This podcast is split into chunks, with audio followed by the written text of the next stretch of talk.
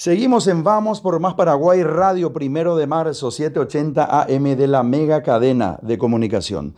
Vamos a conversar con el doctor Horacio Galeano Perrone. Le saludamos. ¿Qué tal, doctor? ¿Cómo estás? Siempre es un gusto saludarte. Y para mí también un gusto saludarte a vos, a la producción y a toda la querida Radio Primero de Marzo, que tiene un nombre espectacular, más lindo, más lindo que ese nombre no puede existir. A la totalmente.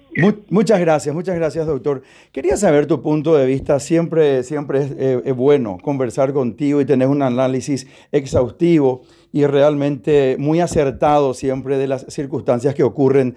Y dentro de lo que podés decir o crees que podés decir, eh, y comentar aquí conmigo, con la audiencia de Radio Primero de Marzo, el tema que, de lo que ocurre con Ulises Quintana, que anteriormente eh, ya ocurrió con González Daer y con, con, el ex fiscal general del Estado.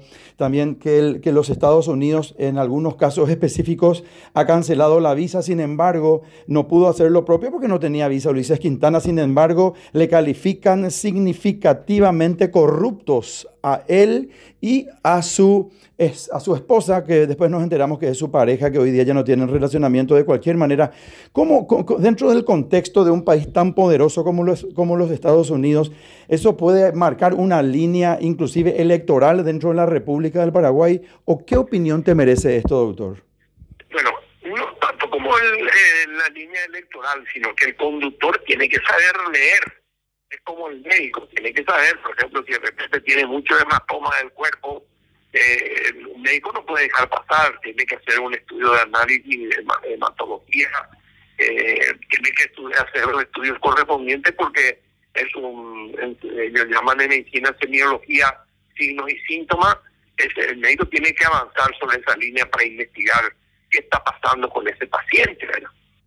Ahora, es muy difícil entender la política americana muy difícil. ¿verdad? Yo tuve eh, estar tres veces, cursos cortos de dos tres veces estudiando en los Estados Unidos y muchos años, el Atisor se llama, es el representante del Partido Demócrata Cristiano para, para el Mercosur. Yo fui representante durante siete, ocho años, me retiré cuando yo veía que también tenía compromiso, tenía que estudiar una serie de cosas es muy difícil interpretar la política exterior americana.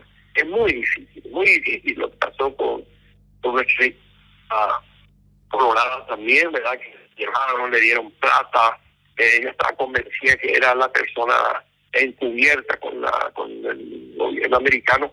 Hay que tener porque los órganos y los subórganos de gobierno de los Estados Unidos se manejan con mucha independencia. Vamos a ver, la FBI en su política la CIA tiene su política y lo que la CIA y lo que la, vamos a poner la, la, la, la DEA, la DEA tiene su política, tiene su representante en Paraguay, la CIA también tiene su representante en Paraguay, eh, la FBI también tiene otro otra otro tipo de investigación, por ejemplo el amigo Napú fue investigado por la FBI y bueno otra gente fue investigado por la DEA, etcétera, etcétera y es un poco largo para hablar, pero en algún momento en un programa sí podemos ir detallando cómo estos órganos, que son, vamos a decir, transnacionales también, y órganos importantes, no dependen de la voluntad, de, por ejemplo, como en Paraguay, de un ministro o de un presidente de la República. Tienen mucha autonomía estos órganos.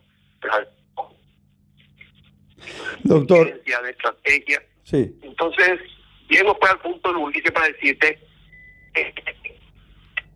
este informe le, no le, no le pero compromete. Si el Partido Colorado tiene una conducción, el presidente del Partido Colorado tiene una conducción, lo, y si Ulises Quintana hubiera sido un ser querido mío, yo lo hubiera recomendado, no soy mayor que él, Yo le recomendaría a Ulises Quintana que busque arreglar sus cuestiones penales en Paraguay, que trate de arreglar sus cuestiones penales, que llegue a un sobreseguimiento, llegue a una instancia procesal favorable para sus intereses jurídicos y se retire por un tiempo de la política, tanto de la postura de este candidato, etcétera, etcétera. Y a partir de ahí entrar en una etapa de negociación eh, con los órganos, con los, le estoy dando un consejo muy fuerte que le diría a otra gente, tomar distancia porque realmente el tema Estados Unidos es, eh, puede ser yanqui, puede ser anti-yanqui, puede ser, pero es muy poderoso Estados Unidos. Es muy fuerte lo que estás diciendo, doctor Horacio Galeano Perrone, que en un caso específico, si te pide un punto de vista o recurre a una consultoría con tu equipo, vos le vas a decir a Ulises Quintana que mientras tenga esta circunstancia adversa del gobierno de los Estados Unidos, que él dé un paso al costado, que haga un break, vamos a decir en inglés porque estamos hablando justamente de, de, los Estados Unidos, que haga un parate, vamos a decir en castellano, en español, y que, y que mientras todavía no tenga un sobreseguimiento libre y definitivo, que no, no esté, eh, esté caminando todavía buscando eh, ser intendente de Ciudad del Este y esté sentado en un curul dentro de los 80 diputados. Entonces, ¿por qué ocurre en este momento? Por un nuevo presidente, Joe Biden, el presidente anterior, Donald Trump, también todo el gobierno de los Estados Unidos sabemos que tiene muy buena presencia en el Paraguay a través de la Embajada de los Estados Unidos. Sin embargo, no dio ningún pronunciamiento acerca de Ulises Quintana. Sí, repetimos, dio un, un pronunciamiento en contra de Ramón González Daer y en contra del ex fiscal general del Estado. Eh, Díaz Verón. Entonces, ahora hace lo propio ya con otro presidente. Quizás cambie alguna circunstancia o muy bien, como estabas diciendo, doctor, hay una autonomía muy grande e importante dentro del gobierno de los Estados Unidos que no importa quién sea el presidente, de cualquier manera vienen estos pronunciamientos. No, eh, no yo quería que ganen los demócratas, ¿verdad? Y muchos amigos míos acá querían que gane Donald Trump. Para mí Donald Trump era una una afrenta para la forma como él se expresaba en el mundo, un estadista del, país más poderoso del mundo, que puede ser yankee anti-yankee, pero tienen el control total del mundo, de la economía, depende del mundo, etcétera, etcétera. No tenemos detalles. Eh, no, estos sub, no, no le quiero llamar subgobierno, estos subgobiernos, estos, estos mandos medios de los Estados Unidos, no, no la gente de la FBI no va a consultar con nadie de los órganos políticos. Son autónomos. Son autónomos. La gente responde directamente a política. Vamos a poner directamente a la Tanto la DEA como la CIA, como la FBI, trabajan directamente. Ni siquiera el embajador puede intervenir en las cosas del trabajo que hacen los estos funcionarios decir, es más, exportan regionalmente al Comando Sur de los Estados Unidos, que estuvo mucho tiempo en Panamá, y el Comando Sur de los Estados Unidos, que está en Florida, que es una suerte de organización que tienen los americanos hace mucho tiempo, el Comando Norte, Sur, Este, Oeste, y ese comando que está formado, inclusive, comanda un militar, pero su Estado Mayor está formado por civiles que se formaron tenemos una ex embajadora que no estoy recordando el nombre de ella, que es una embajadora muy linda, una ciudad ya mayor, que fue embajadora en Colombia. Ella es en este momento asesora política. Entonces, tener que el órgano de control, el último órgano de control, ellos sí, estos órganos que te acabo de decir que tienen autonomía, reportan directamente al Comando Sur que es un general de cuatro estrellas el que comanda con alta formación, eh, ¿verdad? Y vos visitar Comando Sur y crees que van a encontrar tanques, misiles, no hay nada. Simplemente una guardia, es un órgano político-militar y, y que controla, ahí sí ellos reportan. El embajador se entera, pero el reporte y el análisis y la evaluación del conjunto de estos órganos no lo hace de ninguna manera el embajador como representante diplomático y siempre hay funcionarios dentro de la embajada que tienen una categoría política de mucho peso. En este momento ya a través de Paraguay no tiene embajador norteamericano eh, acá en Paraguay. Doctor, en el caso específico, porque te escuché decir en una entrevista en un medio de comunicación que quizás Mario Audo Benítez cuando dio su primera intervención después de mucho tiempo, que lo hizo hace aproximadamente 8 o 10 días, como que se estaba despidiendo. Se le oyó a un presidente cansado, a un presidente eh, con pocas fuerzas, con un presidente hasta si se quiere un poco perdido en la circunstancia y situación. Realmente tenemos que reconocer que es una circunstancia y situación que a todos los gobiernos del mundo mundo entero le llegó de, improviso y con una circunstancia eh, eh, tan fuerte donde nadie, ningún gobierno puede estar preparado. No obstante, vamos a decir que la ausencia en ciertas coordinaciones fundamentales, generales y principales hizo que aún se, que se, ahonde más la crisis todavía en el Paraguay. Y cuando hablaba el presidente empezamos a escuchar que hablaba respecto a que se habían hecho puentes, rutas, eh, este, inauguraciones, etcétera, y todos, todos estamos esperando, absolutamente todos, yo sé que sin excepción alguna, cuándo, cuándo llegan las vacunas, cuántas vacunas, cuándo empieza y cómo se coordina la etapa de vacunación, cómo salimos de esta crisis tan importante respecto al COVID-19. Hablando de los Estados Unidos, un país tan poderoso, y eso tenemos que reconocer en todos los países del mundo,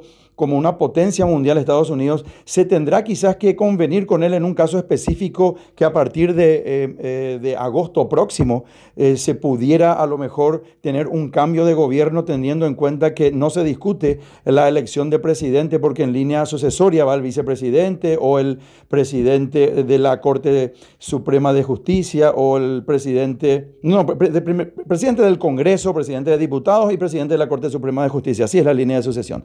No obstante, el vicepresidente, como ocurrió cuando se le destituyó a Fernando Lugo, ya eligió el Congreso Nacional, que en ese entonces se le nombró a Oscar Denis, que fue vicepresidente cuando Federico Franco como vicepresidente asumía la presidencia. Podría ser una circunstancia, alguna gente dice, ¿verdad? Ojalá que realmente el Paraguay pueda eh, encaminar su ruta, su rumbo y pueda eh, llegar a final término y que todos podamos tener sin ningún trauma de cambio de autoridades así este, eh, repentinamente por juicio político. Eso yo considero en forma personal que nunca construye, no obstante, si, si los líderes políticos se ponen de acuerdo y, ya no está el presidente de la República y no, quién sabe, el vicepresidente asuma la presidencia o quién sabe qué, ajedrez se pueda mover ahí entre los políticos. No obstante, la pregunta es, ¿se tendrá que hacer la consulta de rigor con el gobierno de los Estados Unidos?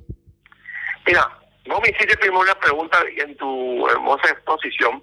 Olvídate, yo cuando dije que Marito parecía que estaba de despedida, lo dije más en un sentido metafórico. Ya. Eh, es decir, le vi a un presidente cansado, un presidente que hablaba de otra cosa, que no prestaba atención, que yo te voy una cosa, esta situación es una situación que no tuvo ningún presidente, salvo el presidente que, cuando estaba viniendo la guerra del Chaco. Mm. Solamente en la guerra del Chaco tuvimos esta situación, más que en la guerra del Chaco, no, porque ahí morían gente y había que comprar balas y había que comprar vehículos y había que comprar armamento. Yo creo que la situación es tan comparable como los días previos a la guerra del Chaco y con tenemos una clase política muy mediocre y tenemos un vamos un funcionariado público también que los que son buenos como en el caso de salud pública por ejemplo. Eh, los ministerios muy capaz en los mandos medios. Yo todos los ministerios que tuve yo solo decir que el ministerio de Hacienda es el ministerio más fácil de manejar pues tiene un mando medio maravilloso el Ministerio de Relaciones Exteriores tiene un mando medio maravilloso. El Ministerio de Educación, por la cuestión de la influencia política, no pudo, pero lo mismo. Antira Sosa es una, hoy viceministra, es una excelente funcionaria, fue funcionaria, y es una chica de carrera. Eh, tuvieron que recurrir a una persona de carrera indiscutiblemente capaz.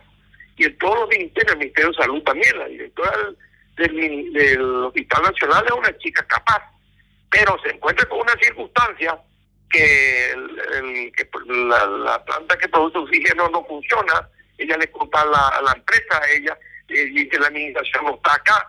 Vos como, conductor de un, ministerio, un conductor, ministro o director, vos tenés que estar artillado, tenés que prever la situación administrativa y tenés que prever la situación para la misma que yo diga, Bueno, Mazzoleni es un gran eh, eh, médico, un reuma, eh, reumatólogo, reumatólogo bien formado, mejor alumno del colegio, un segundo alumno en la Facultad de Medicina.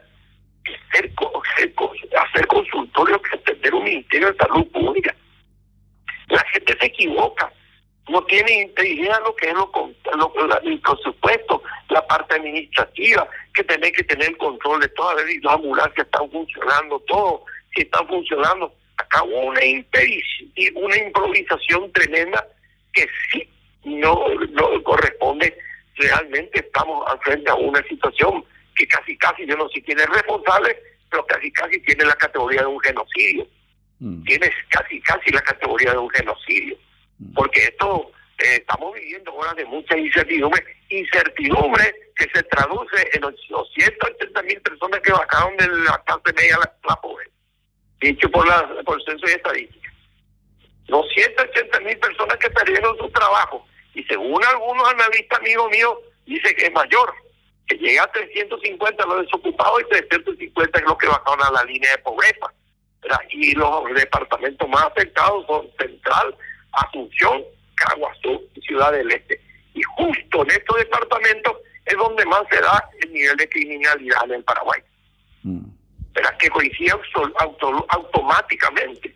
Yo tengo un amigo que es estalígrafo y que muy amigo mío trabaja en otras cosas y hace un le hace un juego eh, agarra y ve cuántos cuántas personas están infectadas agarra cuántas personas tienen están en, internadas, pasas esa cifra en UTI, ¿cuántos están? Y te dice, Horacito, mañana va a tener 60 muertos. Y me va dando así los días antes, lo puedes decir él ahora llora, pero como llama te va despegando, uno o dos nomás se equivoca, porque con esos elementos matemáticos, él tiene, él tiene, él tiene lo, que va a pasar. La proyección, la, la, proyección tiene. Y, y esto va a empeorar ojalá me equivoque, y Dios bendiga con toda su fuerza a este querido Paraguay que tanto sufrió una guerra genocida, también como la guerra del 70, y la guerra del Chaco fue una guerra, como dice un general boliviano, la guerra que nunca tuvo que haber ocurrido.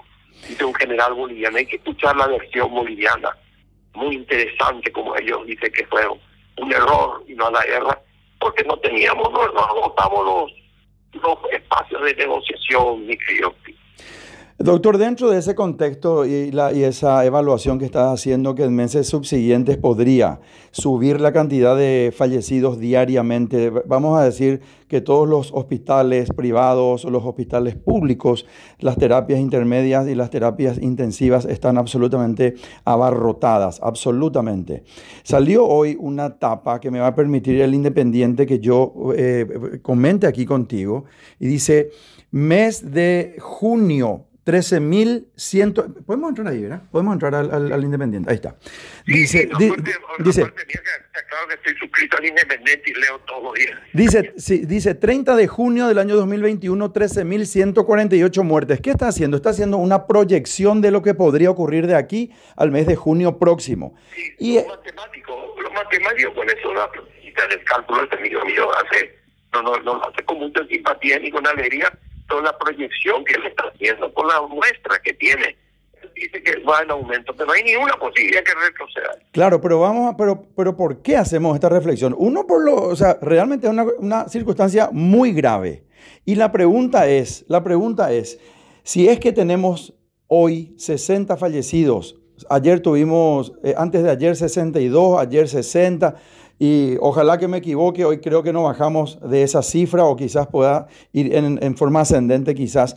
Y hablan de que dentro del mes próximo, eh, del mes de, eh, eh, bueno, entre abril y mayo, que, a, a, 70, a 80, a 90, bueno, cuando lleguemos al mes de agosto. ¿Y por qué hablamos de nuevo del mes de agosto? Porque se habla que en ese mes podría haber un cambio de timón y estaríamos nosotros con una circunstancia de 80, 90, 100 personas fallecidas diariamente. Entonces, ¿se puede resolver esto con un cambio de timón o ya es tarde retroceder el aluvión que se ha creado? No, no, no, no político. Eh, te voy a decir una cosa, porque lo importante es cuando un periodista encara bien la pregunta. Lo político se construye hora por hora, día por día, semana por semana, mes por mes. Cuando vino el juicio lo, lo de a la mañana nosotros estábamos siguiendo paso a paso en la oficina, un grupo de gente. Y dijimos, inclusive que no, que no, no viene el juicio político, no hay los votos, que la senadora XX del Partido Colorado ya se ofreció para, para que nos citan los votos, etcétera, etcétera, bla, bla, bla, bla. La política sigue. Yo hago política a los 16 años y 17 que soy miembro del Centro de Estudiantes de Derecho, se construye todos los días. Cuando yo digo, tiene un, eh, en, en, tal cosa, mi voz como periodista y tú como analista, voy a inventar algo. Yo no me puedo prestigiar, porque no, cuando pegas la credibilidad, ahí yo morí. Pero yo te digo lo siguiente, que esta es una batalla que está librando Mario Benítez todos los días, porque es una situación muy grave. ¿Y qué le dice el Papa Francisco? Llama a, a reconciliación, llame a los partidos. Ya te le llamó a los partidos políticos. Es que acá en el Paraguay no se movió. Y esto demuestra también la situación pésima de nuestras relaciones internacionales. Estamos reventados en las relaciones internacionales. Y yo no quiero decir, porque no quiero que, que yo insinúe nada. Acá, por ejemplo, hay una cantidad de cosas que se podían haber tocado y no se tocaron. Era por ejemplo, ¿qué? Por ejemplo, dame tres o cuatro ítems importantes que se tuvieron o que inclusive a lo mejor se pueden tocar, no sé si, ya es extemporáneo o no, y que no se han tocado. Bueno, lo vamos a analizar el tiempo. Por ejemplo, a la de Merkel, la líder de Europa y una de las cinco líderes del mundo, porque puede tener uno que es Putin, es el líder, el, el líder, es la líder más importante eh, Angela Merkel, aquí nadie, nuestras relaciones con Alemania fue siempre excelente. Nunca se habló con Angela Merkel. Si tiro un dato nomás, mm. un dato nomás, un dato. La Merkel autoriza a Europa, ella, por, lo, por, la, por la autoridad moral y política que tiene en Europa y siendo una de las más grandes líderes del mundo, maneja su coche, que lava su coche, que no tiene chofer. Esa mujer, un solo caso pedime, ese no hemos tocado y no hemos movido las cuestiones internacionales en la forma. Eh, lamento mí decir esto por mi amigo en su inteligencia y en su integridad. Pero que el Paraguay se movió, que estamos pagando el precio, que nos movimos muy mal política internacionalmente mal. Nos movimos mal y estos son y para un del gobierno que hay unas niñas que se le mataron con tarea conjunta, que se le una niña desaparecida, etcétera, etcétera, nos va dando una calificación malísima y nos vamos poniendo como una como una republiqueta que tenemos que cuidar de su imagen, tenemos que modificar las condiciones del, eh, del Poder Judicial, tenemos que mejorar las condiciones del Ministerio Público, tenemos gente muy capaz en este país. Yo que dejé de enseñar hace poco tiempo, yo te digo, he encontrado eminencias, eminencias jurídicas en este país que jamás le ha llamado. Hace pasar, son los pioneros contemporáneos. El doctor Gustavo Rostiaga, que es un brillante, que puede ser un brillante candidato para ministro de la Corte Suprema, nombre que está la actividad privada, por la nombre, apenas le conozco, ¿verdad? Pero digo nomás que hay, hay cosas que no entendés en este país lo que pasa. Realmente falta eso, eso no cabe ninguna duda, un mejor, un mucho mejor gerenciamiento a nivel nacional y como bien decís, doctor, a nivel internacional también, porque no podemos negar que las buenas relaciones internacionales pueden hacer que tengamos con mayor prontitud las benditas vacunas que necesita el Paraguay para paliar esta situación. Realmente siempre complace mucho y construye conversar contigo, doctor Horacio Beleano Perrone, pero yo no puedo cerrar esta entrevista sino, sin, que, sin tener tu punto de vista en un caso específico, si va a haber un cambio de timón, se tendría que, se tendría que convenir con los Estados Unidos o Paraguay es un país que puede unilateralmente tomar sus decisiones sin, sin que... Coherente con tu entrevista. Sí. Siempre necesitas mirar el,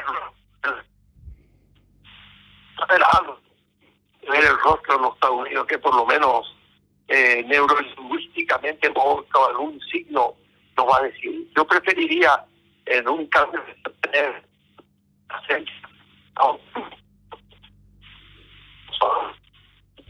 yo soy una persona que analizo eh, la política exterior. Y me atrevo en Europa por ejemplo nosotros nos hemos recurrido a países amigos como Italia nos hemos recurrido. Yo hablo a Angela Merkel. Macron también. Pudimos haber recurrido plata Angela Merkel Angela Merkel levanta el teléfono y nosotros tenemos la vacuna acá. Bueno, ojalá, ojalá que el, que el gobierno tenga mejor gerenciamiento y que podamos realmente recibir esas vacunas con la mayor prontitud posible. Doctor Horacio Velano Perrone, muchas gracias por tu tiempo, por esta entrevista. Te mando un gran abrazo en contacto permanente. Bueno, así conversamos con el doctor Horacio Galeano Perrone. en la última parte como que se entrecortó la comunicación. Bueno, cerramos así esta entrevista. Vamos por Más Paraguay, Radio Primero de Marzo de la mega cadena de comunicación.